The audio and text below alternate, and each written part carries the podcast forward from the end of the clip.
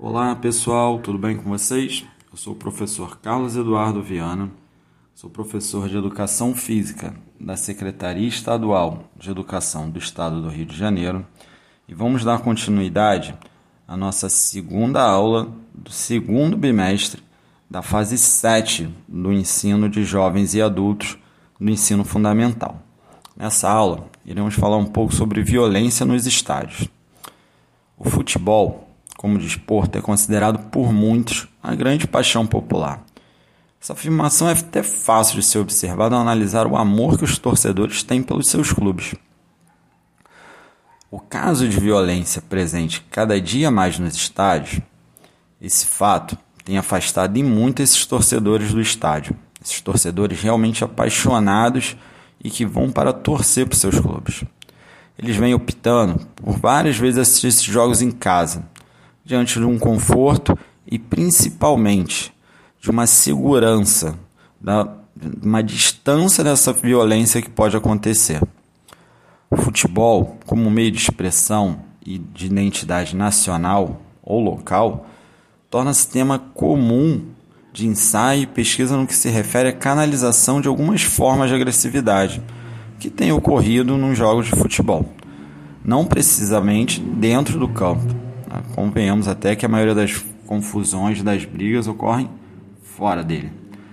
Mas em todo o estádio, sobretudo nas arquibancadas e nas ruas, por causa desses torcedores.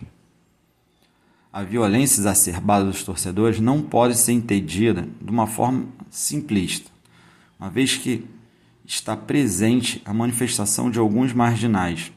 Essa violência constitui a expressão da sociedade brasileira por muitas vezes reprimidas em outras ocasiões. Nesse sentido, é a seguinte questão: o que vem acontecendo com a sociedade brasileira ultimamente, que tem gerado tantas expressões de violências no estádio?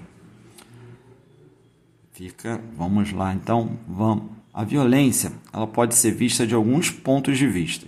Do ponto de vista intrínseco, não existe muita evidência mostrando que a violência ocorre do próprio futebol uma vez que os jogadores são submetidos a uma série de regras e normas que, quando infringidas, podem ser severamente punidas pelas instituições que regem.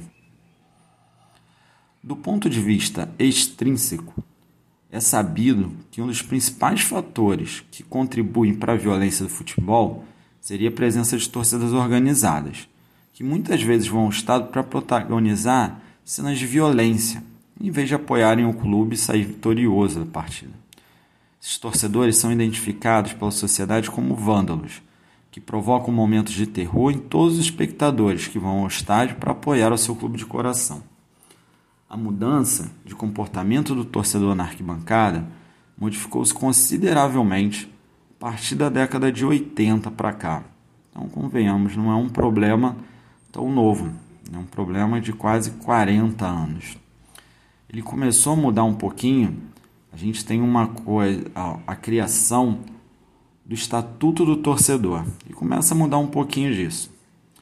Ele é um nome popular para a lei número 10.671 de 15 de maio de 2003, que se dedicou a uma normatização mais racional da atividade desportiva no Brasil, com especial um foco para aquele que é o mais popular, o futebol.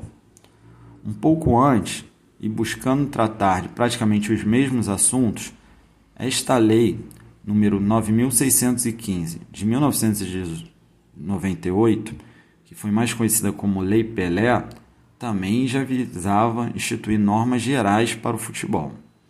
No Estatuto do Torcedor, temos uma espécie de prolongamento do Código de Defesa do Consumidor, só que para a área desportiva na realização das partidas e todo o procedimento e logística que tais eventos necessitam. Nunca é demais salientar que ali procurou atingir toda a modalidade de esporte que tem acesso garantido ao público torcedor. Mas na prática isso significa quase totalmente abordar o assunto do ponto de vista do futebol.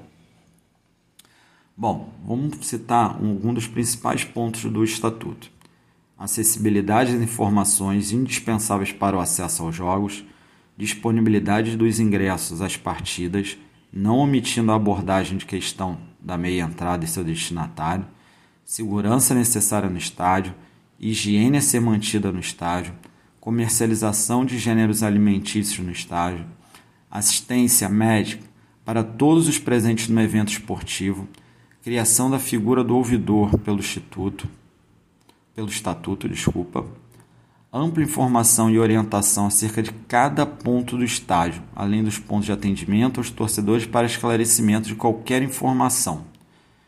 Bom, espero que vocês tenham gostado dessa nossa aula. É mais uma aula que a gente visa esse debate, se debater um problema que acontece na nossa sociedade, que é essa questão da violência nos estádios. Desejo a todos vocês um grande abraço e até a próxima.